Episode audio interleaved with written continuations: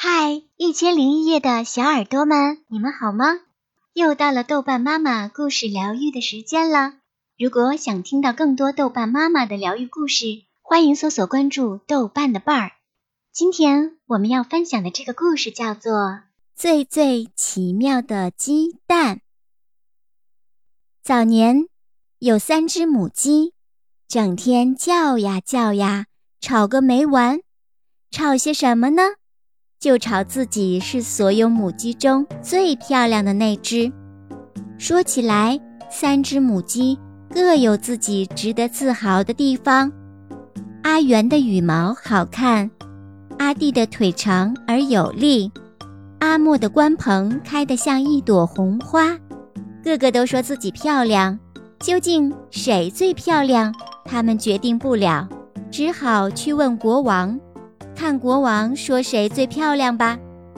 国王说：“长得好看不好看并不重要，重要的是看你们会做些什么。你们三个哪个下出最最奇妙的蛋，我就封谁当公主。”这下皇宫的庭院里热闹了，因为全国的母鸡都到皇宫里来争当公主了。阿元用嘴梳理梳理羽毛，蹲在湿漉漉的草地上。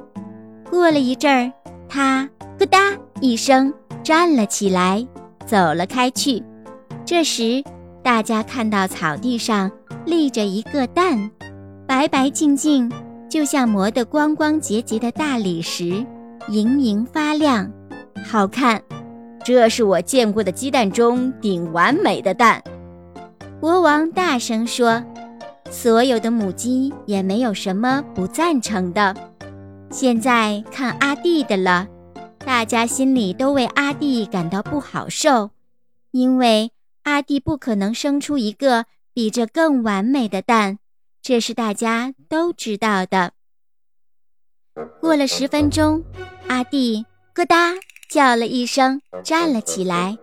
在早晨暖融融的和煦阳光里，得意地舒展舒展腿脚。国王高兴地拍起巴掌来，因为草地上立着一个高高大大的蛋，这么大，连鸵鸟看了都要羡慕。这是我见过的鸡蛋中最大的蛋，国王叫起来，大家也都点头赞成。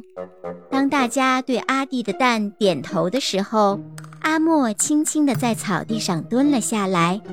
大家心里都为阿莫感到不好受，因为大家知道阿莫不可能下出比阿元的蛋更完美、比阿弟的蛋更大的蛋，完全不可能。阿莫平静地蹲在那儿，眼睛直瞅着地面。过了一会儿，阿莫轻轻地咯哒。叫了一声，接着站起身。哟，这个蛋就算过一百年也忘不了。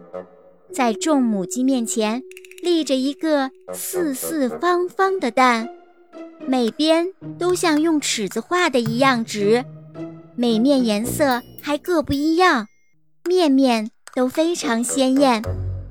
这是我见过的蛋中最出奇的蛋。国王高声地说出他的意见，大家没有不点头赞成的。三个蛋，一个最完美，一个形体最大，一个方的出奇，选哪一个最为奇妙的呢？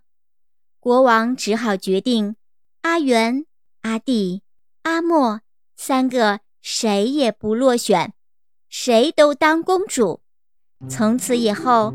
他们三只母鸡成了最好的朋友，它们继续快快乐乐地下蛋，它们依然各下各的蛋，下美的蛋，下大的蛋，下方的蛋。